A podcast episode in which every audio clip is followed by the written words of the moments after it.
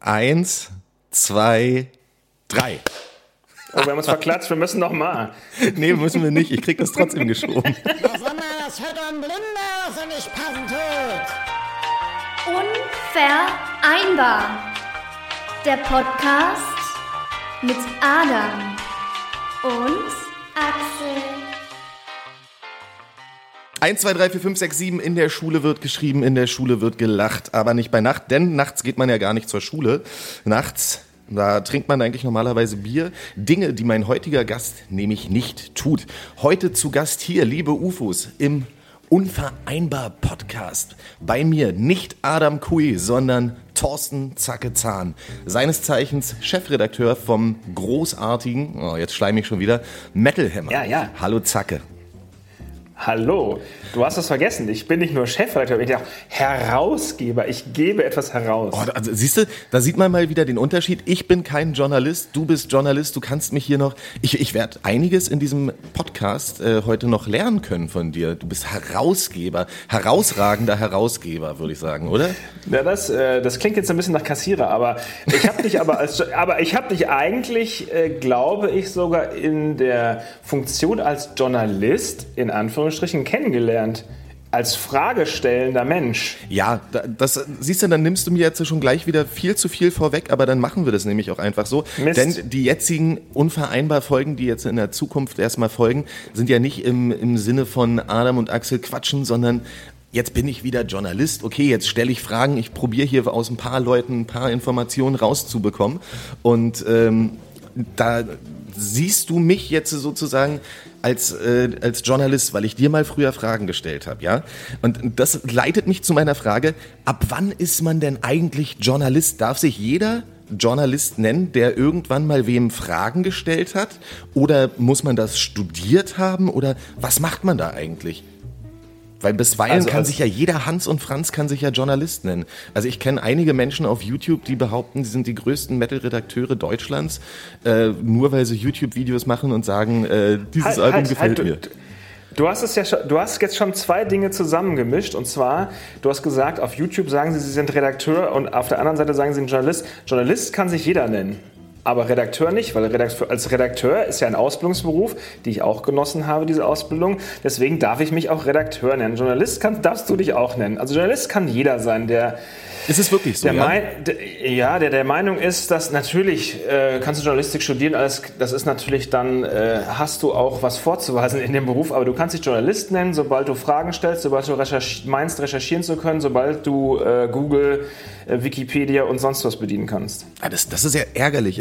Ich, okay, gut. Nee, das, das ist nicht ärgerlich, das macht's halt als, äh, das macht's einfach Ja, das, Leute. das macht's einfach eben, das ist es.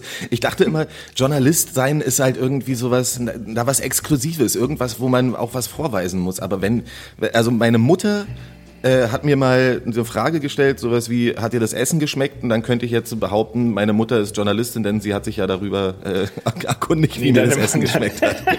De- Deine Mutter ist deine Mutter. Deine Mutter hatte ja jetzt nicht den Rechercheauftrag für jemanden, um darüber, um darüber zu Doch, für schreiben. sich selber. Um, Für- ihr um hinterher eigenes zu Tagebuch. Wenn, wenn, wenn meine zu Mutter mal ihre Tagebücher rausbringt, dann kann sie auch sich Journalistin nennen, weil sie hat sich ja über den Essenszustand erkundigt. Nee, dann, dann ist sie ja Autorin. Dann ist ja das ist Okay, noch also was anderes. Dann schreibt sie ein Buch. Ja, mal sehen, ob meine Mutter das. Aber hat dir das Essen denn geschmeckt? ich denke schon. Ich denke, die Senfeier waren sehr gut. Senfeier. Ich kenne nur Sohle-Eier. Das ist das Gleiche. Nee, ist nicht Nee, Gleiche. Soleier sind ja einfach nur in äh, Salzlake, In Salzlake. eingelegt. Nee, aber Senfeier ist ja mit, mit einer richtigen Senfsoße. Da sind dann die Eier drin, die kann man lose machen. Ah, ja, ja, ja, stimmt. Aber äh, ja, das, das kennt man im Westen wahrscheinlich nicht, oder? Aber West und Ost gibt es doch nicht mehr. Es gibt, doch nur Gibt noch es eins. nicht mehr, ja. Das, Falls du das noch nicht weißt, Nee, aber siehst du, ich bin ja jetzt äh, schon angeimpft und äh, ich, ich bin zur, zur Impfung mit meinem DDR-Impfausweis hingefahren und wurde dafür auch getadelt vom, vom Impfarzt, weil, weil er meinte irgendwie, ja, die so? DDR gibt's gar nicht mehr, sie dürfen mit ihrem Impfausweis eigentlich hier gar nicht rumreisen. Und dachte so, ja, aber ich habe noch nie einen anderen bekommen. Sorry, dass ich jetzt mit meinem DDR-Impfausweis gekommen bin. Das heißt, dass du dich nach den DDR-Impfungen nicht mehr hast impfen lassen. Doch, aber ich, ich habe äh, trotzdem einfach noch diesen DDR-Impfpass. So, das, das, da sind auch Impfungen. Welche Farbe hatten der? Rot. rot, weil ich habe auch einen ur, ur, ur, ur, uralten, das ist so ein Impfblatt, der ist weiß, es ist wie so ein Mini-Poster aus der Bravo von früher und äh, mittlerweile habe ich auch so einen gelben Impfpass.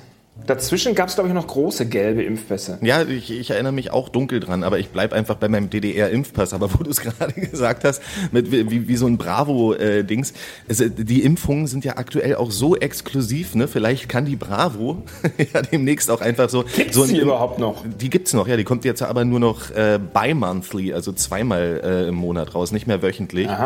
Äh, aber vielleicht bringen die so einen Starschnitt von einem Impfpass raus für die ganzen Leute, die sich keine Impf, also die sich nicht impfen lassen, können sich dann jetzt über ein Jahr lang so einen Impfausweis selber zusammenstellen. Und wenn sie ihn haben, dann können sie auch impfen gehen oder so. Also bi-weekly kommt sie oder bi-monthly? Nee, bi-monthly. Zweimal, im Monat. Zweimal. Ja, dann bi-weekly. Ah, okay. Siehst, Mann, Alter, was Bi-monthly wäre zweimonatlich. Ach, okay, dann, dann ist es bi-weekly, ja? Würde ich sagen, ja. Hast du auch was mit Metal Hammer UK zu tun, so gut wie du Englisch sprechen kannst? Nur weil ich ein Wort kenne. Na, zwei. Ähm, bi-monthly und bi-weekly. Bi und monthly. Nee, sagen wir mal so, ähm, auf der inhaltlichen Ebene nicht. Wir kennen uns aber sehr gut. Vor allen Dingen kannte ich den alten Chefredakteur, den Alexander Milas, der das ja jahrelang gemacht hat, den kannte ich sehr, sehr gut. Äh, und mittlerweile das Team hatte ich lustigerweise letztens sogar noch, wo du, wo du jetzt fragst, äh, Kontakt mit, wo es um den Austausch von Inhalten auch ging. Äh, was aber sehr selten der stattfindet. Ähm, weil die halt auch für den englischen Markt natürlich ganz spezifisch Themen bearbeiten, die wir gar nicht so bearbeiten würden und die an Themen nicht rankommen, wo wir halt ähm, ohne Probleme rankommen. Ich sage jetzt mal die Scorpions und Rammstein. Oder auch nur das große R, also sage ich mal so, weißt du? Aber das ist interessant. Also, ähm, das, also waren Metal Hammer UK und Metal Hammer Deutschland eigentlich mal ein gemeinsames Ding? Ist, ist das halt irgendwie so gemeinschaftlich entstanden und wo oder ähm, ist, ist der Metal Hammer Deutschland nur ein Ableger vom Metal Hammer UK? Nee, das war ja, das ist ja auch alles, da war ich ja, da war, das ist ja vor meiner Zeit. Ja, Auch wenn ich ja, jetzt aber schon das- das musst du ja auch Auch wenn ich wissen. jetzt hier der Heavy Metal Methusalem, ja klar. Also, Natürlich bist du der Heavy Metal was- Methusalem, Ja, hallo? ja, ja, ja. Was, äh, danke. Äh, gegründet wurde alles äh, in Deutschland. Und die Lizenzen wurden hinterher in die einzelnen Länder verkauft und dummerweise dann auch so zerschlagen, dass jedes Land eigenständige, eine eigenständige Lizenz hatte. Und im Laufe der Zeit sind die dann so ein bisschen verwässert auch, äh, dass jetzt jeder Metal Hammer, der noch existiert, eigenständig ist. Also Metal Hammer UK ist komplett unabhängig von uns und wir sind komplett unabhäng- unabhängig von denen. Dann gab es eine ganze Zeit lang den Metal Hammer Israel, es gab Metal Hammer Griechenland, es gab Metal Hammer Spanien, es gab Metal Hammer Polen, glaube ich, oder Russland. Ja, Russland gab es auch, das war eine Katastrophe. Und ähm, aber es ist alles unabhängig voneinander. Auch alle Auftritte, äh, Portale, Social Media, alles. Jeder macht sein eigenes, also kocht sein eigenes Süppchen. Und Vorteil der Engländer ist natürlich, dass sie englischsprachig sind. Also, dass viel mehr Menschen auf der Welt den Metal Hammer UK lesen und verstehen können als unser kleines Familienmagazin. Aber wenn ich jetzt äh, ähm, richtig äh, Wikipedia habe, recherchiert habe in meiner Funktion als Journalist, ähm, habt ihr als Metal Hammer Deutschland immer noch äh, eine größere Auflage als äh, die da drüben auf der Insel, oder? Oder mehr Verkäufe? Äh, Im Prinzip war das, was das physische, so heißt es, ich, das, was das gedruckte Heft angeht, äh, ja, glaube ich schon. Ich habe jetzt die ABC-Zahlen, so heißt das da drüben, und bei uns heißt es ja IVW, wir sind ja auch nicht mehr IVW gemeldet. Ähm, habe ich, da, glaube ich ja, ja. Gratuliere. Chefredakteur vom größten Metal Hammer der Welt. Dass, dass du hier bei Unvereinbar, dem Podcast mit Adam und Axel heute oder Adam, ohne Adam dabei Ja, dass bist, ich das überhaupt die Zeit finde. Gleich ruft wieder James Hetfield an und Bruce Dickinson wollte mich noch zum Tee abholen. Also mein Gott, weißt du. Ja, aber, aber du sagst das äh, so, so ein bisschen äh, mit, mit spaßigem Unterton, aber das ist ähm, wirklich so, so, eine, so eine Frage, die, ich, äh, die, die mir da Ja. unter den, den Nägeln brennt. Wie, wie ist denn dein, dein Kontakt jetzt, sage ich mal, zu den äh, größeren Musikern? Du als, als Chefredakteur schreibst ja, glaube ich, jetzt gar nicht mehr so viele äh, Reviews und führst gar nicht so viele Interviews, weil du ganz andere Tätigkeiten noch im Hintergrund machst. Ne? Also du, du bist ja wirklich der Ja. Heavy Metal Methusalem und der Strippenzieher hinter allem. Also wahrscheinlich entscheidest du auch alles. Aber wie, wie ist es denn so? Könntest du jetzt, wenn, wenn du die Idee hättest, sage ich mal, ähm, also Metallica bringen ja jetzt äh, ihre 53 Black Album Songs äh, beinhaltende äh, Black Album Cover Dingsbums mit äh, Elton John raus und sowas. Kannst du da jetzt halt irgendwie mal Lars Ulrich so eine neckische WhatsApp schreiben wie äh, Diggi Diggi äh, komm, äh, komm, kommst du äh, für Interview zu Zoom? Also im Fall Lars Ulrich kann ich das leider nicht. Äh, bei anderen Musikern könnte ich das schon, würde ich aber so in der Form vielleicht nicht unbedingt Ja, okay, machen. vielleicht nicht mit das, Diggi Das hätte dann vielleicht, das könnte dann vielleicht die letzte WhatsApp sein gewesen sein, die ich äh, geschrieben hätte, weil danach wird wahrscheinlich die Nummer entweder geblockiert, das kann man ja mittlerweile, und oder äh, es legt sich eine neue Nummer zu. Aber es ist schon so, ähm, um jetzt mal den Spaß beiseite zu lassen, es ist schon so, dass wenn auch die Großen was machen und wir natürlich nach Interviews fragen und nach Kontakten fragen und nach Ideen fragen, dass wir eigentlich immer noch, obwohl die Bands, ähm, das wissen wir ja alle, es nicht unbedingt mehr nötig hätten, mit dem Metal Hammer zu sprechen oder mit auch anderen äh, Magazinen und Online-Auftritten zu sprechen, immer noch sich oftmals dann doch daran zurückerinnern können, wo sie eigentlich herkommen und dann mit dem alten Weggefährten Metal Hammer gerne noch äh, telefonieren, sprechen und sich treffen. Also unter, unter C-Pandemie treffen ist ja zurzeit nicht, sondern da trifft man sich ja hier so remote virtuell. Aber was, was meinst du mit, äh, dass sie es nicht mehr nötig hätten, mit dem Metal Hammer zu sprechen? Also mit wem hat man denn, hat man es in Deutschland als äh, Metal-Musiker denn nötig zu sprechen, wenn, wenn der Metal Hammer nicht mehr das Größte Ja, ist? okay, das war, das war jetzt vielleicht falsch ausgedrückt. Ich me- meinte dann nur zu, ich meinte dann nur, dass die halt alle eigene Outlets haben, Portale, Social Media, die halt wesentlich größer sind auch ähm, als natürlich unser Auftritt im Social Media, im Web und so weiter. Also ich sag mal mehrere Millionen Follower bei Metallica, um jetzt bei dem Beispiel zu bleiben. Da können wir natürlich als Metal Hammer nicht mithalten. Wir haben keine mehrere Millionen Follower auf Facebook, Instagram und Co. Aber für die Bands, und das, das erfahre ich auch immer wieder, und dann muss ich auch sagen, okay, da habe ich ein bisschen das falsch ausgedrückt. Für die Bands ist es immer noch wichtig, auch wenn du sagst, so ja, die bringen jetzt eine 53 Kammer Songbox raus, etc. Die Bands wollen dann trotzdem Feedback und die wollen trotzdem eine Einordnung. Und die wollen das nicht nur durch die Kommentare in den Social Medien, in den sozialen Medien, sondern auch natürlich äh, mit vernünftigen Journalisten, Schrägstrich Wegbegleitern sprechen darüber, hey, wir haben ein neues Produkt, ähm, wie findest du das? Findest du das doof oder findest du es gut? So, das wollen die trotzdem wissen, egal wie groß sie sind und wie viele Millionen die auf dem Konto haben und wie viel, äh, was weiß ich, ähm, Gemälde aus dem Museum, die an der Wand hängen haben oder vergoldete Golfschläger und Trophäen und War das schon wieder ein. Seitenhieb gegen Lars Ulrich? Nein, ach so, hatte sammelt, sammelt der Kunst. Ähm, aber du weißt, was ich meine, weißt du? Und äh, das, die wollen dann trotzdem immer noch eine Einordnung und eine Meinung. Und dann, ganz ehrlich, die gehen da, das, das, das glaube ich ja auch, das kann nicht äh, so unbeschadet an denen vorbeigehen, wenn die jetzt mal richtig ein Scheißalbum rausbringen würden, was Metallica natürlich noch nie haben, ähm, dann die gehen ja auch abends schlafen, legen sich hin und denken sich, Mann, da haben wir echt Kacke gebaut. Das kann doch nicht sein, wenn top 5000 Leute plötzlich schreiben, "Boah, blöde Snare, ähm, klingt doof, aber das kann, da kann mir keiner erzählen, dass das einem nicht irgendwie nahe geht und äh, dann wirklich drüber nachdenkt, was haben wir denn jetzt da gerade gemacht? Habe hab, ich das bewusst gemacht? Habe ich das falsch gemacht? Will ich mich meinen Fans beugen? Wollte ich was mich selbst, äh, wollte ich mich selbst verwirklichen und so weiter? Das berührt die alle, egal wie groß sie sind, egal wie äh, wertvoll sie sind, egal wie viele Alben sie gemacht haben und auch egal wie alt sie sind. Und du bist ja Chefredakteur seit 2001 mit einer kurzen Unterbrechung, richtig? Seit Ewigkeiten, ja. Genau, also der, der 2000 längste Chefredakteur von Metal Hammer Deutschland, den es gibt. Ähm, dementsprechend hast du ja dann auch gerade in dieser, in deiner Anfangszeit als Chefredakteur und warst du damals auch schon Herausgeber? Nein, Da, herausgegeben okay, dann, dann nur als Chefredakteur. 2012. Hast du ja äh, Saint Anger mitgemacht dann, ne? Ja. Wie, wie, wie hast du das damals empfunden? Soll ich dir was sagen? Ähm, da habe ich letztens sogar noch lustigerweise drüber äh, erzählt. Wollte ich auch in unserem Maximum Metal Metal Hammer Podcast auf allen Portalen zu hören. Jeden, alle zwei, bi-weekly, jeden zweiten Freitag. Äh, wollte ich demnächst auch nochmal die Geschichte erzählen. Und zwar zu St. Anger. Ähm, war ich in Los Angeles und zwar nicht für Metallica, sondern für Marilyn Manson, meine ich, für ein Interview mit Marilyn Manson.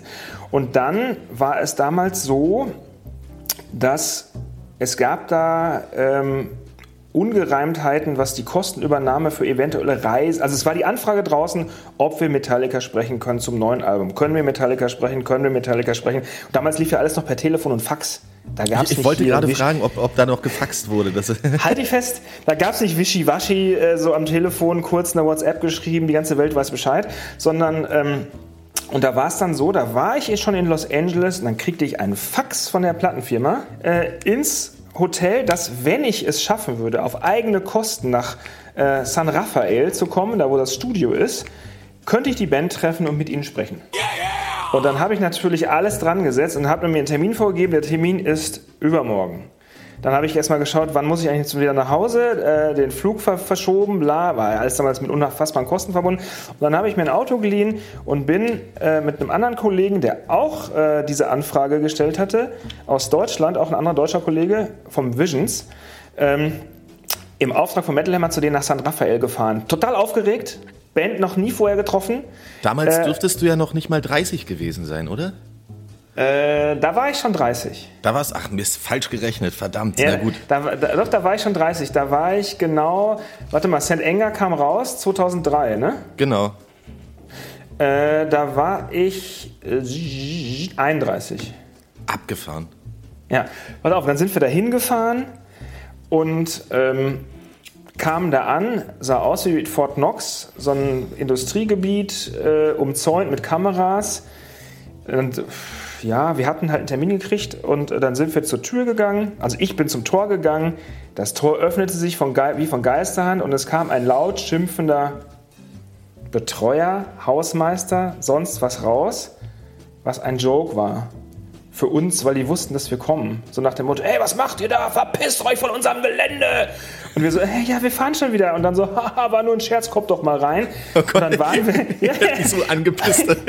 ja, und wir so, ja, hallo, total eingeschüchtert. Dann sind wir da reinmarschiert und waren, und das ist auch mit einer der schönsten Geschichten, die ich jemals mit äh, Metal Hammer erlebt habe, und waren dann geschlagene, ich kann es nicht mehr ganz genau sagen, vier bis fünf Stunden in deren Hauptquartier in äh, San Rafael, also was auch Studio für die bedeutet, was auch ähm, Proberaum Was man aus der bedeutet. Doku kennt, oder?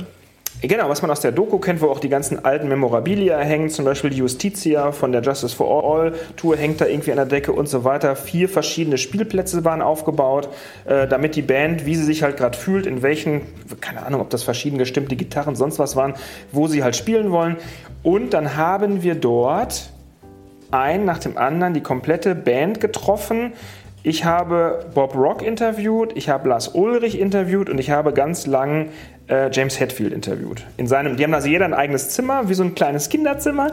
Und da saß ich mit ihm und habe ihn interviewt. Und wir sind da, Axel, wir sind da rausgekommen, äh, wir sind ins Auto gestiegen und am liebsten hätten wir uns, glaube ich, gegenseitig einen runtergeholt. So geil fanden wir das. Wir sind zurück. Pass auf, du musst dir vorstellen, wir sind, acht Stunden, wir sind acht Stunden zurückgefahren nach Los Angeles. Das ist ungefähr der Weg San Francisco, Los Angeles. Und wir haben uns nicht mehr eingekriegt, wie geil wir diesen Tag fanden. Und deswegen ist St. Enger für mich, äh, hat es für mich eine ganz besondere Bedeutung, weil das so eine ganz, äh, weiß nicht, weil das so ein ganz tolles Erlebnis für mich war. Dahingestellt, wie schlecht der Sound sein mag. Das äh, wollte ich nämlich gerade fragen. Kann, kann, man das in dem Moment, wenn man dann die großen Metallica trifft, kann man das noch objektiv beurteilen oder sagt man dann, äh, nee, alle, alle ziemlich geil, wie ihr es gemacht habt? Die haben uns vier Songs vorgespielt. In der Gänze, Lars Ulrich persönlich zusammen mit Bob Rock saß am Mischpult vor uns. Wir saßen hinter ihm und du musst das so vorstellen. Er hat den Song angespielt, hat ihn ausgemacht, hat sich umgedreht und hat so, und, und, ist geil, ist geil, oder? Ist geil, oder? Furchtbar. Also So. ich, ich kenne das, das Was kennt man ja jetzt dann? heutzutage noch, wenn Kumpels irgendwie neue Musik vorspielen irgendwie. Man kann, man, das ist ja überhaupt nicht greifbar. Eine Sekunde, nachdem man den Song gehört hat, dann halt irgendwie ne- ein, ein wirklich ausführliches Review dazu zu geben oder so. Es war Aber halt alles überhaupt nicht packbar und dann sitzt der Typ vor dir, den man, du nur irgendwie von Plakaten, Posterwänden und Rock am Ring Bühnen kennst äh, und so und ist geil, oder? Wie findest du es? Wie findest du es? Aber äh, was sagst du in dem Moment? Ja, ist geil. ja, Aber und dann zurück in Deutschland. Situation ist geil, ja. zurück in Deutschland dann, ja, ey, echt mieser Snare-Sound. Nee, we- weißt du noch, was du damals äh, darüber geschrieben hast?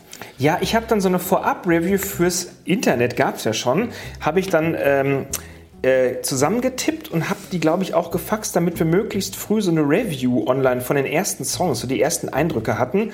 Und das war halt, ähm, ja, also ich habe schon geschrieben, komischer Sound, also komische Songstrukturen auch und mal so ein bisschen hardcoreig, alles irgendwie ganz anders.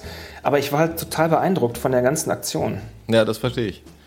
So, und insgesamt, ich kann auch jedem nur raten, wer die St. Enger, wer den Sound blöd findet. Es gab ja damals die St. Enger mit einer Bonus-DVD. Auf dieser Bonus-DVD ist ja das gleiche Album nochmal. Und es hat einen viel besseren Sound als die CD.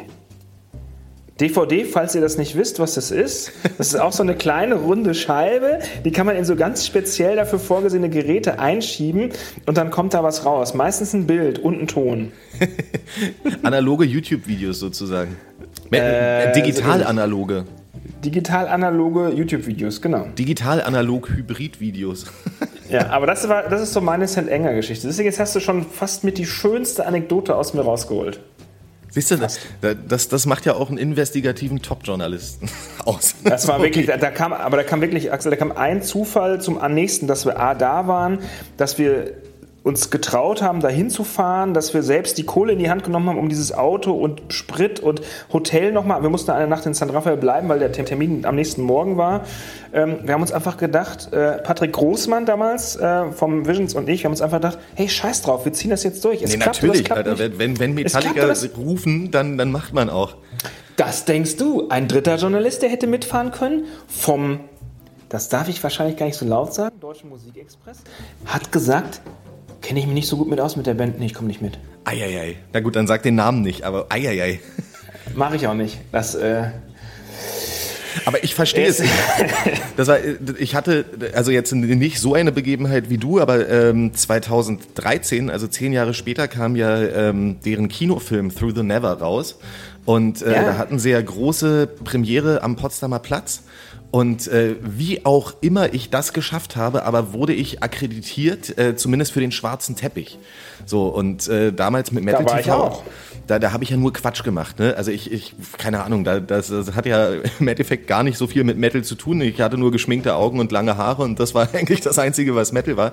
Und ich bin davon ausgegangen, ich stehe am schwarzen Teppich und dann werde ich mal hier irgendwie mit Nils Ruf irgendwie einen kleinen Schnaps trinken und Evil Jared fragen, äh, was er äh, heute Morgen gegessen hat und mit Martin Kesici einschlagen oder irgendwie sowas. Das ist auch alles so gekommen und irgendwann äh, fuhren dann äh, Rob Trujillo und äh, Lars Ulrich da mit ihrem schwarzen BMW da irgendwie vor und liefen dann da irgendwie runter und deren Managerin oder was auch immer, äh, Europa-Promoterin, lief halt irgendwie die Journalisten ab. Und ich hatte jetzt keinen expliziten Termin, mit denen ein Interview zu führen oder sowas. Ne? Ich bin da einfach nur hin und habe das ein bisschen gefilmt. Und auf einmal stand die vor mir und ich stand irgendwie zwischen äh, RBB und äh, Sat 1 oder irgendwie sowas. Und dann stand die vor mir und sagte irgendwie so, you, Lars Ulrich, two minutes. Und ich stand da und war so, wie, wie Lars Ulrich kommt jetzt zu mir? Ich war überhaupt nicht darauf vorbereitet und habe dann natürlich auch irgendwie gar, also gar- ich hatte keine Fragen. Ich habe den Film nicht vorab gesehen. Ich wusste gar nicht, was ich da machen soll und habe ihn dann effektiv nur gefragt, ob er noch Deutsch kann und ob er bitte sagen kann, Axel von Berlin Metal TV ist geil, Axel from Berlin Metal TV ist geil. was er auch gemacht hat. ja, natürlich. Und Aber- äh, das war, das, einen Tag später waren sie doch bei uns beim Award. Genau, da war ich auch, glaube ich. Ja. Das hatten wir in einem anderen Podcast. Von den Awards weiß ich ja meist nicht mehr so viel, aber äh, stimmt, die, sind, die haben ja dann alles mitgenommen, was, was dann da ging, natürlich irgendwie auf der Rutsche. Und die haben auch einen Preis gewonnen. Also natürlich, wenn Metallica in der Stadt sind, dann gewinnen die auch einen Preis für Best wahrscheinlich. International, genau. Ja. Und sind dann direkt vom Award zum Flughafen gef gefahren, sind fünf Minuten vor Abflugschluss äh, äh, abgeflogen und zwar nicht Tempelhof, sondern, sagt man den anderen? Äh, Schönefeld? Schönefeld und sind direkt nach Moskau geflogen und haben aus Moskau dann gepostet, so yeah, wir waren beim Metal Hammer Award, haben Preis gewonnen, alles geil. Geil. Das war ziemlich, das war wirklich kurz auf knapp und wir haben auch, wir haben A, die Awards später anfangen lassen, weil sie waren uns versprochen, dass, dass sie in einem bestimmten Zeitfenster kommen und dann musstest du, dann, die kamen ja mit zwei Limousinen und drei ähm, Bussen, so, so, äh, so Neunsitzer, Zehnsitzer-Bussen. Ähm, es war ein Tross von 25 Leuten insgesamt. Also Togillo eine Limousine, Ulrich eine Limousine. Da mussten wir erstmal schauen, dass die alle dahin passen beim Award. Und dann wurden die uns versprochen für ein bestimmtes Zeitfenster. Und wir hatten äh, mit dem Publisher äh, immer so, waren wir in Telefonkontakt, an welcher Ampel sie gerade sind und wo sie sind. Und sie fuhren erstmal zu spät los am Hotel und das waren schon mal 10 Minuten Verspätung und dann ging es durch den Verkehr nicht so schnell, wie wir uns das vorgestellt haben. Und dann kamen sie so spät, dass wir fast das alles nicht richtig hingekriegt hätten in dem Zeitablauf unseres Awards. Dann kamen sie, große Begrüßung, Halali und Halala. Äh, ich habe die natürlich begrüßt, habe die beiden mit reingenommen. Und dann. Kannten ähm, Sie dich noch? Ja. Stark. Er kam, Lars Ulrich kam raus und meinte, hey Thorsten, my friend, how you doing? Stark. Das Ja, ist das- balsam. Das, das, das würde ich auch gerne in meine Biografie am Ende meines Lebens schreiben können. da hat wahrscheinlich der Publicist ihm vorher im, im, in der Limousine erzählt, ey, der eine, der Dicke heißt Thorsten und der andere, ach scheißegal, nimm, nimm nur den Dicken, dann kannst du, an den kannst du dich erinnern. ja, genau. Und, ja, und dann war es total geil, weil wir ja so ein bisschen in äh, Zeitverzögerung gekommen sind. Und dann wussten wir uns nicht anders zu helfen und dann haben dann vorher noch mit dem Manager irgendwie gesprochen. Der Tourmanager war mit dabei. Das kann ich jetzt an dieser Stelle auch ruhig erzählen. Wir mussten die Award-Fotos mit dem Award vor dem Auftritt machen, weil sie sonst keine Zeit mehr gehabt hätten, die Fotos direkt im Anschluss zu machen. Das heißt, die haben den Award hinter der Bühne bekommen müssen für die Fotos auf die Bühne. Hey, wir sind überrascht, danke für den Award. Das sind natürlich jetzt wirklich äh, Inside. Und dann sofort raus. Dann hat er Doro noch getroffen. Dann hat es noch zwei Minuten gedauert. Dann musste ich ihn noch mal zum Klo bringen. Dann hat es noch mal zwei Minuten gedauert. Und die waren wirklich. Warum musstest du ihn zum Klo bringen? Kann er nicht mehr selber halten oder was? Ja, weil er so groß ist. Äh, nein, ähm, nein, äh, weil er den Weg natürlich nicht, er kannte nicht alle Wege. Also da, ich habe ich hab, war ja die ganze kann, Zeit kann an schon Lars verstehen, Ulrichs- dass Lars Ulrich jetzt das Kesselhaus in Berlin nicht in- und auswendig Ich kennt. war die ganze Zeit an seiner Seite, also der hatte natürlich eigene Security dabei, aber ich war die ganze Zeit so als Gastgeber bei meinen Superstar-Gästen an seiner Seite, damit die bis zum Schluss, bis zur Abfahrt sich natürlich wohlfühlen. Und es war einfach, es war echt mega. Die haben mega, also die kamen an, haben alles gemacht, äh, was wir von denen verlangt haben, alle Interviews geführt, noch kurz am Teppich, alle Autogramme gegeben, alle Fotos mit, mit unserer Crew, äh, mit den mit, mit den Musikern, die oben auch noch ein Foto mit denen machen wollten, mit den Awards und so weiter. Dann haben sie die Leute nett begrüßt, es war wirklich alles cool. Und dann sind die abgeflogen, das war's. Und Metallica waren da. Abgefahren, ey. Richtig Aber Metal geil. Hammer Awards, immer ganz tolle Geschichte, muss ich ja wirklich sagen. Also ich habe jedes Mal, wenn ich da gewesen bin, sehr viel Spaß gehabt. Ähm, die Metal Hammer Awards äh, in Deutschland, sind, sind die eigentlich angelehnt an die Golden Gods in UK? Äh, Im Prinzip ja. Also äh, ist es sozusagen nur ein Abklatsch? Nee, will ich jetzt so nicht sagen. Ist natürlich... Äh, Nee, hab- die ver- verfolgen ja auch ein anderes, also die verfolgten ja ein anderes Konzept. Wir sind ja jetzt dabei, ähm, zu überlegen, eine, eine an, etwas andere Art und Weise, andere Version aufzulegen. Aber das, die verfolgen ein bisschen anderes Konzept und wir haben uns nicht, so wie die Kollegen in UK das machen, äh, so komplett durchsponsern lassen, dass die einzelnen Preise waren ja dann auch von Ja, okay, Labels genau. gesponsert.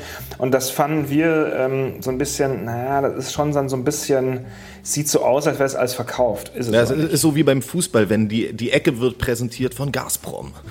Ja, oh scheiße, Tor. Mm. Ja. Nee, aber äh, das, ich, ich fand es ganz lustig. Ich habe tatsächlich äh, im Jahr 2009, da gab es noch MySpace, ähm, da haben Amon Amarth ähm, ein Bulletin noch, ja. gepostet auf MySpace irgendwie so, hier kommentiert mal in dem Bulletin irgendwie sowas von wegen und ihr könnt Tickets für die äh, Metal Hammer Golden Gods 2009 gewinnen. Und ich da als, als 18-jähriger Bub oder 19 oder wie alt ich da gewesen bin, dachte so, ja, ich, ich kommentiere da jetzt mal aus Spaß und wirklich ungelogen, zwei Tage später hatte ich Tickets für die Metal Hammer Golden Gods in London in meinem Briefkasten. Ich habe die über ein Bulletin in, äh, auf MySpace habe ich Tickets gewonnen und äh, zu dem Zeitpunkt war also keine Ausbildung, kein Geld gehabt. Ich habe es aber irgendwie geschafft, mir dieses Geld dann da irgendwie zusammenzuschnorren und bin dann zu den Metal Hammer Golden Gods 2009 nach London geflogen und das war Geil. wirklich völlig paranormal für mich. Das war auch ein ein Todes-Line-Up, Alter. Das, war, äh, das waren die Golden Gods, wo Amon Amarth mit dem Schiff ankam, richtig? Äh, ich, das habe ich nicht mitbekommen, aber es kann sein, weil die haben auf jeden Fall gespielt, ja.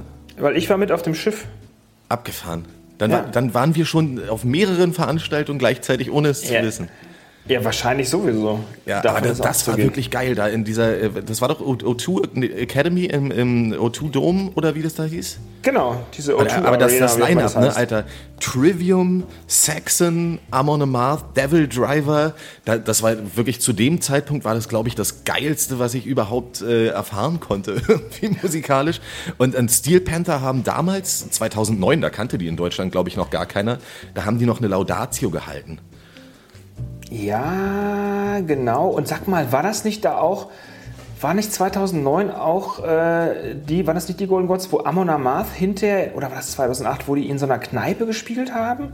Da war ich auf jeden Fall. Oh, das weiß ich nicht. Auch in der ersten Reihe. Total betrunken und hab äh, immer versucht, dass Johann das Bier trinkt, was wir ranholen von der Bar. Hat er, glaube ich, auch gemacht. Das war vielleicht auch ein Jahr früher. Kann, die waren ja eine lange Zeit lang nichts in äh, UK, also die waren ja ewig lange auch nichts überhaupt, ähm, bis zum vierten Album, glaube ich. Und dann ging es ja plötzlich steil bergauf mit der Band. Das mit Versus the World war es dann halt erst so richtig, oder? Genau. Oder ja. Fate of Es Norns. ist drittes, äh, Fate of Norns ist drittes, zweites, drittes Album, viertes Album ist Versus the World. Irgendwie so, sowas in dem Bereich. Ja, ne, also dann mit äh, Pursuit of Vikings ging es ja erst irgendwie so richtig los. Ja. Zu dem Zeitpunkt dachte ich auch äh, mit meinen kleinen Kleckerbands damals, ich müsste auch so Bogenstulpen auf der Bühne tragen. Da war ich komplett Viking-fluenced von Johann Heck. Wenn kein. Bartwuchs, die dünnsten Arme der Welt, aber denken, ich bin Wikinger, fand ich mega stark. Aber was ich Geil. noch zu den äh, Golden Gods sagen wollte, das hat mich nämlich nachhaltig beeindruckt bis heute, dass ich in London, ich konnte auf die Toilette gehen und auf der Toilette waren Bildschirme, die weiterhin die Awardverleihung übertragen haben. Das hat mich so beeindruckt, dass ich mich betrinken konnte und auf Toilette nicht verpasst habe, was passiert ist. Das, das wünsche ich mir für Deutschland. Das, ich meine, dann bleiben alle Aber- Leute nur noch auf Toilette. Das ist doch möglich bestimmt, oder? Ja, das ist möglich, aber keine Ahnung, geh mal in die Kolumbiahalle, da stehst du halt irgendwie zehn Jahre an und hast halt irgendwie das halbe Konzert verpasst währenddessen. Aber schlauer wäre es eigentlich, ähm, an der Bar eine Live-Übertragung zu machen, weil dann müssen die Leute, die an der Bar saufen wollen, können weiterhin zuschauen und müssen sie nicht sauer sein, dass von den 60 Euro Tickets sie irgendwie 30 Euro nicht sehen können. Ja, das, das ist auch wieder wahr. Auf der anderen Seite, das war auch für mich eine völlig paranormale Begegnung, äh, das ist gar nicht so lange her, Union gegen Eintracht Frankfurt, erstes äh, Bundesligaspiel gegen Frankfurt in der alten Försterei, fand ich völlig abgefahren. Da ist in der Haupttribüne beim, beim Fußballspiel, wird ja dann innen drin, an der Bar auch und so, das Spiel, was zwei, also ein- eine Gehminute entfernt ist, wird da auch übertragen. Und Leute, die im Stadion waren, saßen einfach an der Bar und haben das Spiel im Fernsehen geguckt, obwohl sie im Stadion waren. Da fand ich es dann schon wieder nicht mehr cool. Ja, das habe ich aber auch schon gemacht. Also in Gelsenkirchen im Stadion gibt es ja eine eigene Kneipe auch im Stadion, die so ein bisschen auf alt gemacht ist. Und da kannst du auch das Spiel, was gerade läuft, also A sind überall Fernseher im ganzen Rund, wo die Bierstände und sowas sind. Und auch in der Kneipe, da kannst du dann drin sitzen, wenn du keinen Bock hast, auf draußen, auf die Lautstärke, auf die Leute, aufs äh, Streppensteigen, sonst was. Sitzt du da und schaust das Spiel, was einfach fünf Meter Betonwand weiter stattfindet. Ja, aber da, da, also beim Fußball kann ich es nicht nachvollziehen, aber beim Konzert auf Toilette, da kann ich es nachvollziehen. Da finde ich es dann schon wieder gut. Ich, ich, eigentlich kann ich es bei beiden nicht so richtig nachvollziehen, weil ich eigentlich gerne beides in der Live-Situation. Nee, ich möchte beid, natürlich auch beides, aber ich fand es halt einfach cool, dass ich beim Pissen weiter, äh, ich glaube, den, den Auftritt von Saxon gucken konnte oder sowas. Da habe ich mit meiner damaligen Digitalkamera, habe ich dann noch auf Toilette Bilder davon gemacht, dass ich gerade pisse und ein Konzert gucke. Muss ich irgendwann mal raussuchen, die Bilder. Aber das fand Geil. ich, äh, das, das war geil. Aber ähm, zurück zu den Metal Hammer Awards. Du hast gesagt, ähm, ihr überlegt da jetzt irgendwie mit einem neuen Konzept an den Start zu gehen. Die letzten zwei Jahre sind ja, glaube ich, ausgefallen. Ja, wir, also ja, sind ausgefallen und jetzt unter Pandemie konnten wir es auch nicht wieder anfangen, weil keiner sich natürlich, also A, kriegst du die Bands nicht zusammen, die vielleicht auftreten würden, weil du nicht weißt, wie international die Leute einreisen können, äh, weil du kannst nicht richtig planen. Und ähm, deswegen haben wir jetzt erstmal das alles ruhen lassen und überlegen, müssen mal schauen, wie sich halt alles entwickelt, auch im Live-Sektor und im Event-Sektor und überlegen, das nochmal neu aufleben zu lassen ähm, mit einem etwas angepassteren Konzept. Also sind, müssen wirklich drei Bands live auftreten, muss wirklich alles mit Fans stattfinden, kann man vielleicht mehr ins Internet verlegen und so weiter. Das sind alles so Gedankengänge, die man halt ähm, ja, so hat für die Zukunft. Ich würde mich freuen. Da, da wür- würde ich gerne wieder Machen wir, vorbeikommen. vielleicht eine, machen wir vielleicht eine Veranstaltung alkoholfrei? Nein, das war ein Witz. Liebe UFOs, vielen Dank, dass ich. Eine alkoholfreie. Nein, ist ja in Ordnung. Jeder, es, es muss ja nicht jeder trinken. Ich probiere ja auch von dem Image wegzukommen. Ich mu- muss ja nicht immer der Biermann sein. Vielleicht etabliere ich ja mich alles auch mal. dafür. Wie? Du tust ja alles dafür, davon wegzukommen. Ne, sie- Ich trinke Mate gerade. Man, man hört es nicht, aber es ist so. Aber man sieht es. Ähm, das ist aber, aber es ist auch so, dass viele Veranstalter äh, einfach auch sagen, dass halt eine Veranstaltung ohne Alkohol, naja, also nicht richtig durchgeführt werden kann. Das bringt dann halt für keinen so richtig Spaß. Ich glaube, weder für die Gastro noch für die Fans. Ja, also ich muss auch sagen, ich war auf den ähm, Austrian Amadeus Awards äh, vor, boah, weiß nicht, 2018 oder sowas. Das ist da im, ähm, im Volkstheater in Wien. Und äh, die wollen, dass diese Award-Verleihung nicht durch ständiges äh, an die Bar rennen unterbrochen wird. Und dann, das heißt, während dieser Award-Verleihung, die dann halt irgendwie vier Stunden geht oder so, äh, gibt es keinen Alkoholausschank. Und du kannst die Leute, äh, die, die ganzen Nominierten im Publikum halt beobachten, wie die halt irgendwie so die ersten zehn Minuten, als sie noch irgendwie ihr letztes Bier kurz vorher drin hatten, irgendwie noch ganz cool sind. Aber je länger die Veranstaltung ist, Aufs siehst Klo du die auf müssen. ihren Stühlen hin und her rutschen und keiner kann zur Bar. Und äh, weil das ist ja auch eine Live-Fernsehübertragung. Das ist- Es ist schon schwierig. Aber das darfst du bei MTV Unplugged äh, mitschnitten ja auch nicht. Du darfst dich ja auch nicht aus dem äh, aufzunehmenden Saal äh, rausbewegen. Also du musst an Ja, okay, bei, ich glaube, bei allen Fernsehveranstaltungen ist das. Also ich war beim paar, paar Pro-7-Aufzeichnungen war ich auch dabei. Da, das ist ja noch abgefahrener. Da wird dir das Handy abgenommen und du kriegst keine Getränke. Also du kriegst ja zwischendurch nicht mal irgendwas zu trinken. Das ist Flüssigkeit. War- also erstmal stay hydrated, gerade bei diesen Temperaturen. Aber Flüssigkeiten sind schon wichtig für Veranstaltungen. Ich war mal als äh, ich, war mal als Teenager bei Wetten das in der Dortmunder Westfalenhalle. Geil. Und zwar habe ich ganz weit vorne gesessen. Ähm, Gibt es da noch Bilder von? Gibt es die Aufzeichnung bei YouTube? Kann man dich finden, wenn man das sucht? Das weiß ich nicht. Auf jeden Fall kann ich mich daran erinnern, das war die, ähm, die Wette, da hat, ist jemand mit einem, mit einem Traktor, ist glaube ich so um die Wette gefahren, um so Pole drum gefahren und da mussten sie die ersten beiden Reihen wegbauen. Und dann haben sich die Leute so zwischen uns ver verteilt. Und wir saßen plötzlich so mit in der ersten Reihe. Und neben uns so der Aufnahmeleiter mit so riesengroßen Kopfhörern und so weiter. Und ich war, jetzt will ich nicht lügen, 14 oder so, mit meinem besten Kumpel damals da, der Vater war Journalist bei der Essener Watz. Ähm, und der hatte die Tickets irgendwie besorgt oder bekommen, was auch immer. Und das war ein mega Aufriss für mich. Glaube ich. Aber wetten das, ne? Das ist- Also für, Geil. für die, die jüngeren Zuhörer, das gibt's nicht mehr. Aber Das war mal eine Show im Fernsehen. Also Fernsehen ist das. Ich weiß auch, als, als ich noch etwas jünger war, da habe ich äh, so am, das lief ja dann immer einmal im Monat, Samstag oder sowas, ne? Mit Thomas Gottschalk. ja, war ein mega Ding. Ja, nee, und das war, ich, Nee, wa- was vor, ich von vor meinen Thomas Eltern... Gottschalk. Vor Frank- Thomas Gottschalk war das doch ähm, Frank Elstner? Nee, war Frank Elstner. Ja. Frank Elstner. Da war ich, genau. Abgefahren? Du hast noch vor, vor Gottschalks Zeit. 1986, glaube ich. Holy fuck. Ja, weil als, als ich klein war, da war es für mich, am, also jetzt sind meine großen Events am Wochenende, wenn ich mit den Jungs saufen gehen kann. Aber damals wollte ich von meinen Eltern einfach nur die äh, Legitimation bekommen, dass ich Wetten, das oder Geld oder Liebe gucken kann. Das waren für mich damals ganz tolle Sachen. Ist ja Geld oder Liebe habe ich gar nicht mehr auf dem Schirm. Das ist äh, so viel, da war ich schon zu alt. Da war ich zu alt. Ja, na, uns trennen ja zwei Jahre. Die zwei Jahre, die dazwischen liegen, die haben uns einfach, die haben uns einfach innerlich gespalten. Süß. Aber äh, du, jetzt mal zurück wieder zu dir und zu meinen Fragen, Nein, die ich da habe. Jetzt habe ich Ähm, dich so gut ablenken können. Ja. Nein, ich will, gar, ich will ja gar nichts über mich preisgeben. Ich bin so ein sagenumwobener Journalist. Nee, ähm, wo ich es gerade sehe, du, du trägst nämlich ein, ein Ghost-T-Shirt der, der ersten Ära. So, das ja, ist ja, du weißt, warum ich das trage, ne? weil ich es auch habe. Äh, ja, Grund 1, Grund 2. Grund zwei, ähm, weil du mir nämlich jetzt die Frage beantworten möchtest, seit wann du weißt, dass Tobias Forge äh, Papa Emeritus 1 und 2 und 3 und 4 ist. Und Kardinal Kobia. äh, seit Anfang an. Du wusstest es auch seit 2010?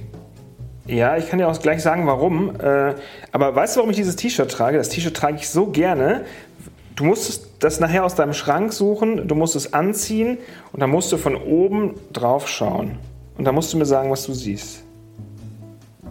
Das ist verkehrt herum, das ist ja das, das Cover von Opus Eponymous, oder? Nein, du musst, es geht um den Schriftzug. Das, äh, Ach so, es ist wahrscheinlich ein, ähm, äh, warte, wie, wie heißt das, wenn man es wenn man's umgedreht sieht, dann liest man auch Ghost. Nein. S04. Oh Gott, ich sehe es gerade.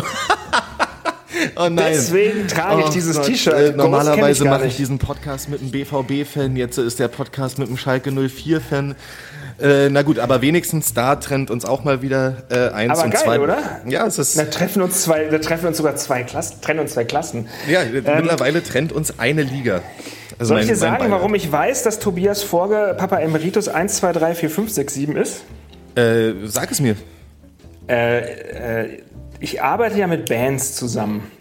Auf äh, noch, also ich am- bin Du ja bist nämlich, Metal- was viele nicht wissen, bist auch Manager. Du äh, hast Genau. mit, mit Grant Magus zusammengearbeitet zum Beispiel oder machst das immer noch? Ma Mache ich immer noch, genau. Und äh, es gab damals, war Tobias Forge auf der Suche nach einem Sänger für sein neues Projekt und das war ein Ghost. Und deswegen weiß ich, wusste, und er wollte selbst nicht singen.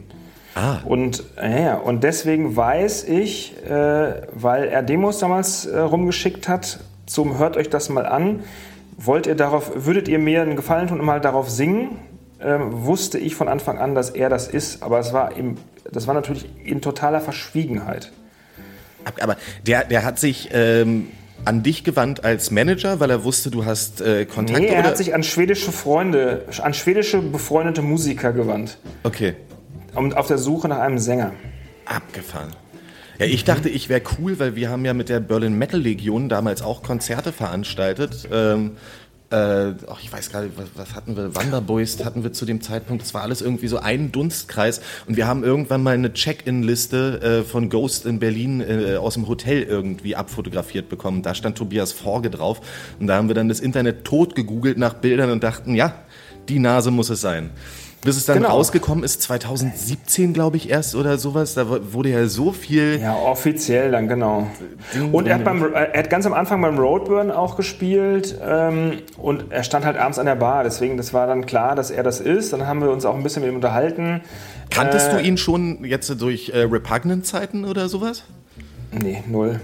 Ich, ich könnte auch jetzt nicht sagen, dass ich ihn äh, gut kenne. Ich habe mich mit ihm unterhalten. Er war ja auch, auch bei uns auf dem Award, äh, der Mann hinter der Maske.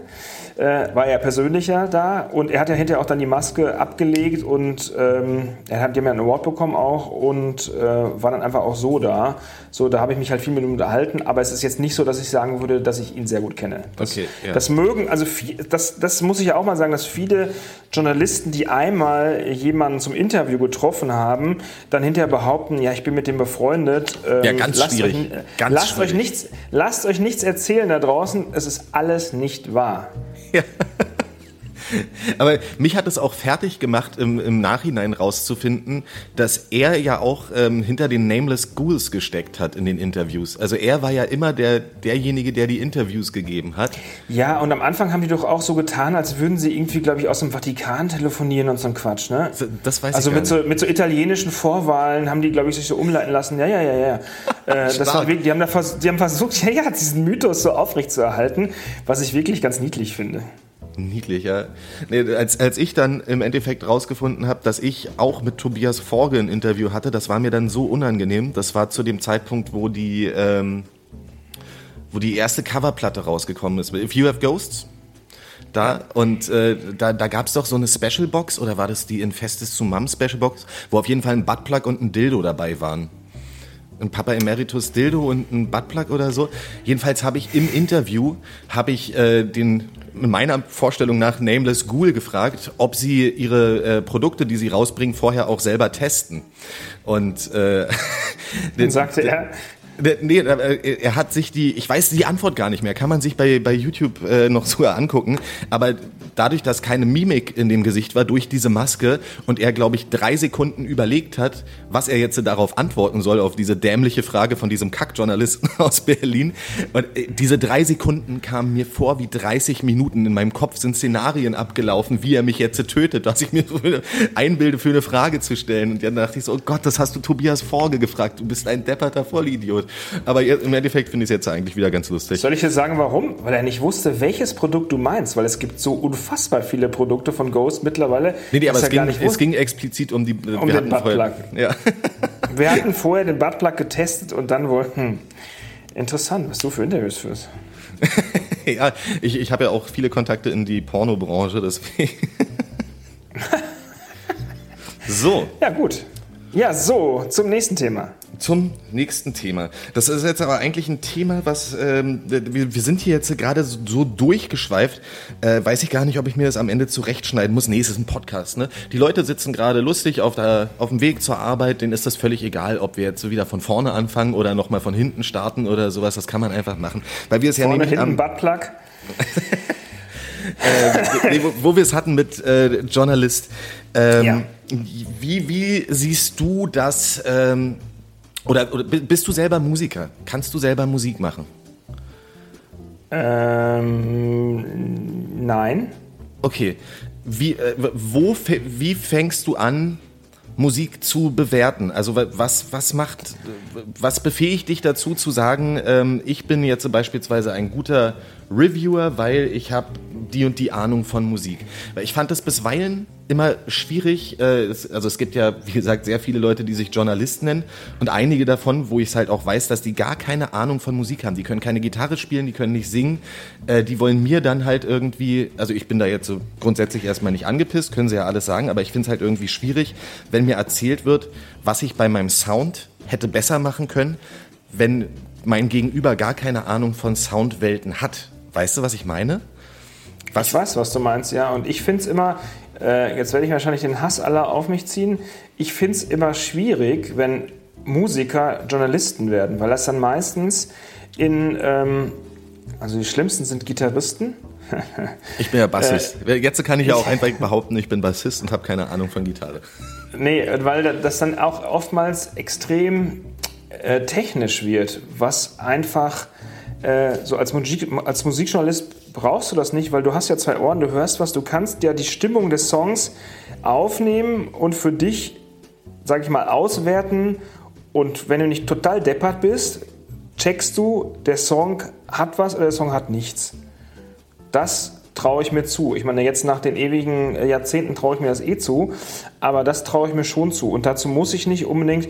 Äh, Ich habe mal in der Band gespielt, ich habe mal Bass gespielt. Da gibt es auch Aufnahmen, aber die sind nicht online verfügbar.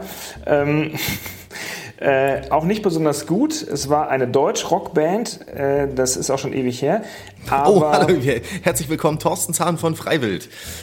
Nein, nicht so ein Deutsch-Rock, sondern so ein Herbert Nein, der, Grönemeyer der Deutsch- Original Deutschpop. Deutschrock, was, was man früher, äh, Udo Lindenberg mäßig oder was? Ja, ja, sowas, so, so, so Udo Lindenberg, äh, Herbert Grönemeyer, so, weißt du, sowas, äh, bisschen die Ärzte, sowas war das, unsere Band. Ähm, die Band heißt, hieß äh, Gate 7. Ui. Geiler Name.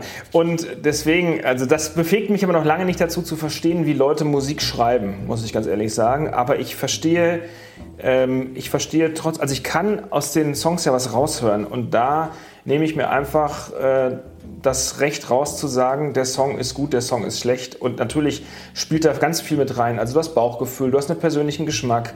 Ähm, deswegen es ist alles sehr, es ist sehr emotional, es ist sehr individuell und oftmals, also wenn man eine Platte einer Band zu 100% richtig bewerten wollen würde, muss man auch eigentlich mehrere Stimmen immer hören. Dann musst du auch die rein technische, dann wie klingt die Aufnahme, wie ist das Arrangement des Songs, wie ist der Text, wie kommt das emotional, also es ist kompliziert. Wenn einer nur Death Metal mag, aber dann, sage ich mal, ähm, die neue Powerwolf. was haben wir denn hier? Beyond, die neue Powerwolf bewerten soll, dann wird es halt einfach auch schwierig und da kann die Band auch nur schlecht bei abschneiden. Und uns wird oftmals auch der Vorwurf, Vorwurf gemacht, dass, ja, dem, dem es gefällt, der bespricht es nach und der gibt da gleich eine gute Note. Natürlich sollte jemand, der sich in dem Genre auch auskennt, sich mit dieser Band auseinandersetzen und dass dann oftmals auch jetzt im Zuge Powerwolf eine gute Note bei rauskommt, liegt aber auch daran, dass die Leute, die das Genre mögen, diese Songs aber auch als gut bewerten. Nicht, weil wir der Band einen Gefallen tun wollen. Aber ist, ist es sozusagen Metal Hammer intern so, dass wenn jetzt, da, ihr werdet ja wahrscheinlich zugeschissen mit neuen Platten, äh, Monat für Monat müsst ihr da mehrere, äh, Streams, ja. mehrere Platten bewerten. Äh, ist es dann so, dass du als Chefredakteur dann da sitzt und sagst, ähm, ich, ich will jetzt keine Redakteursnamen nennen irgendwie, aber Person, die äh, mehr Power Metal mag, du kriegst jetzt die und die Platten zugeschustert zum Ja, Review also ich, oder?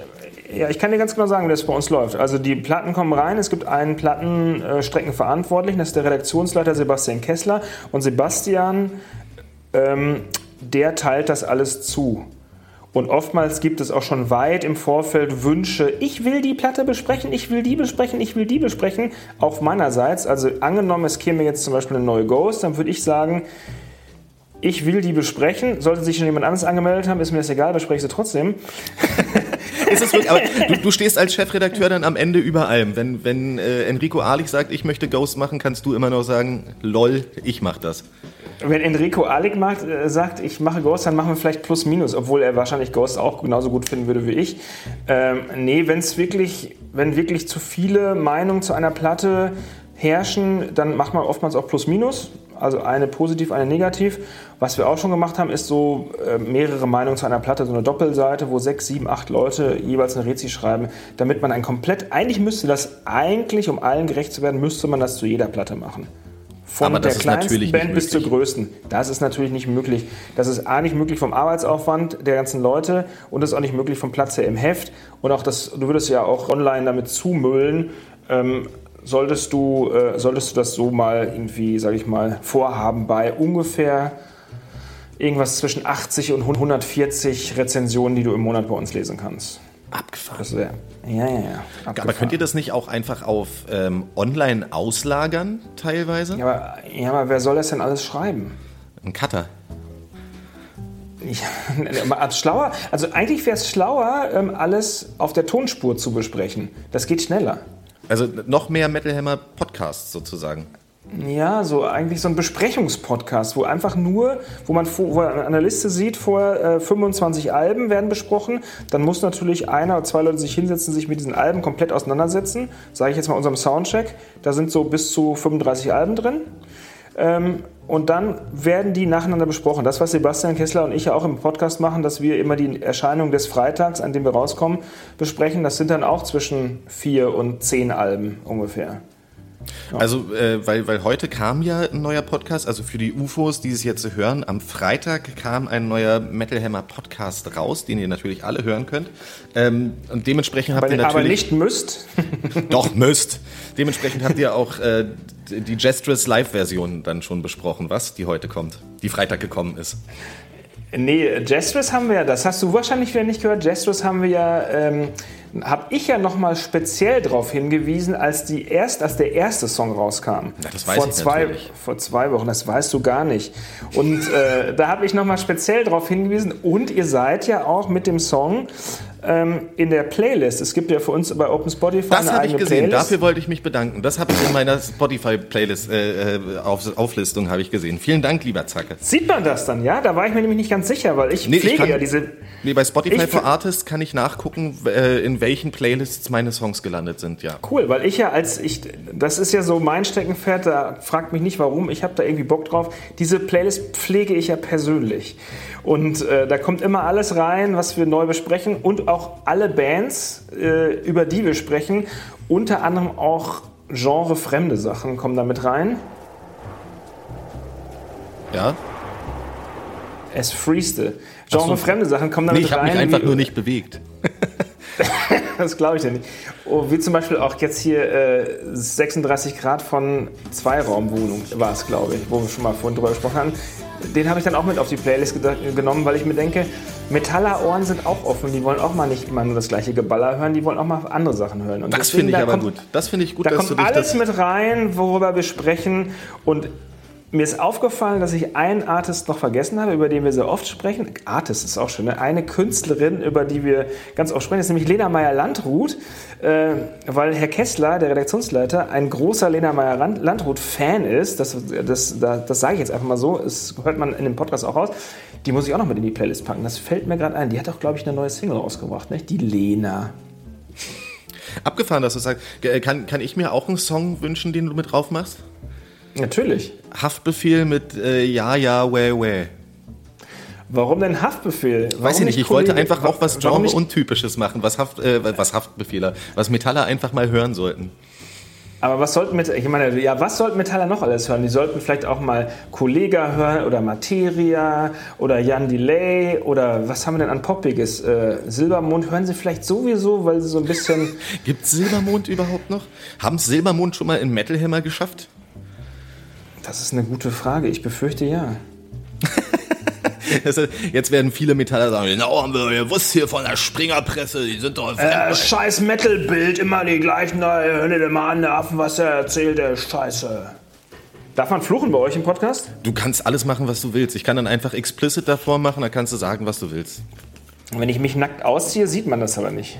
Das ist richtig, ja. Dann muss ich auch kein Explicit davor machen. Das ist ja dann sozusagen nur ein Bonus für mich. Also, ist, ich weiß nicht, ob das ein Bonus ist, aber egal. wenn du mir gewogen bist, dann mach das doch jetzt bitte einfach.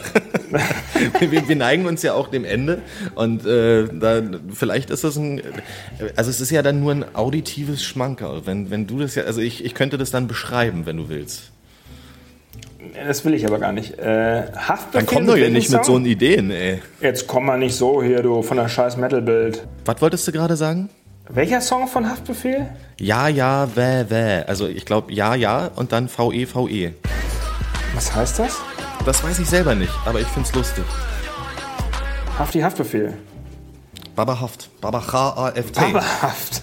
Jetzt stell mir noch mal eine interessante Frage. Nee, äh, das Einzige, was ich mir hier tatsächlich noch aufgeschrieben hatte, war, äh, dass ihr in einem äh, von eurem Podcasts ähm, euch, euch sehr über King 810 ausgelassen habt. Dass, dass ihr die ja. Ja. gar nicht leiden könnt. Dabei ist mir dann aber eingefallen, dass ich den guten Herrn Kessler damals bei äh, King 810 in, in Berlin getroffen habe. Und äh, das, ich, hab, ich bin der Meinung, er hat auch geheadbankt dazu. Also so ein leichtes der- Nicken war zu erkennen.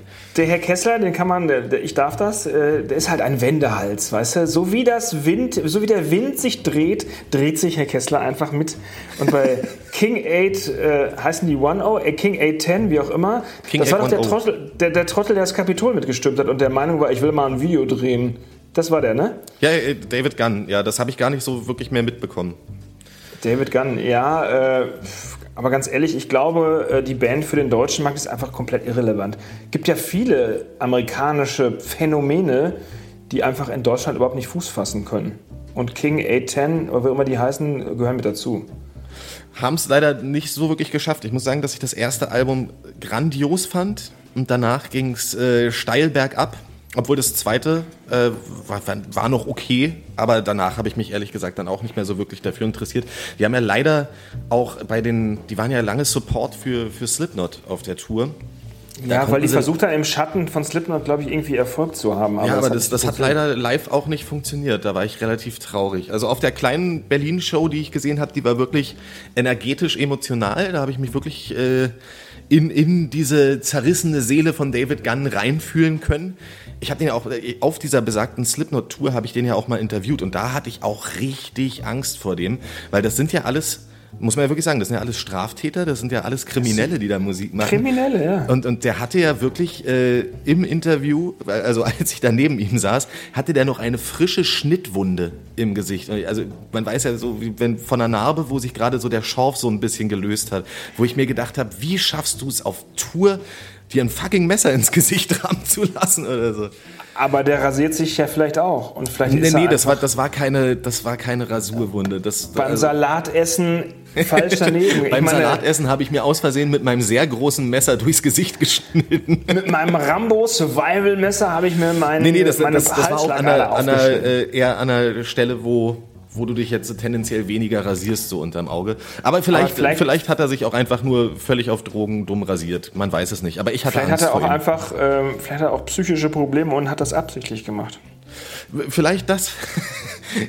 Ich habe an, an diese Rasurgeschichte habe ich noch nie so wirklich gedacht. Jetzt hast du mein ganzes Bild von der kriminellen äh, Machenschaftsband King 810 genommen. Vielleicht sind das wirklich alles nur Blender und Faker. Nee, stimmt gar nicht. Die wurden, äh, weiß nicht, 2013 oder sowas wurden die, glaube ich, auch in London am Flughafen festgenommen und konnten dann deswegen nicht beim Download spielen, weil die sich da halt auch irgendwie mit irgendwelchen Leuten in der Haare gehabt haben oder so.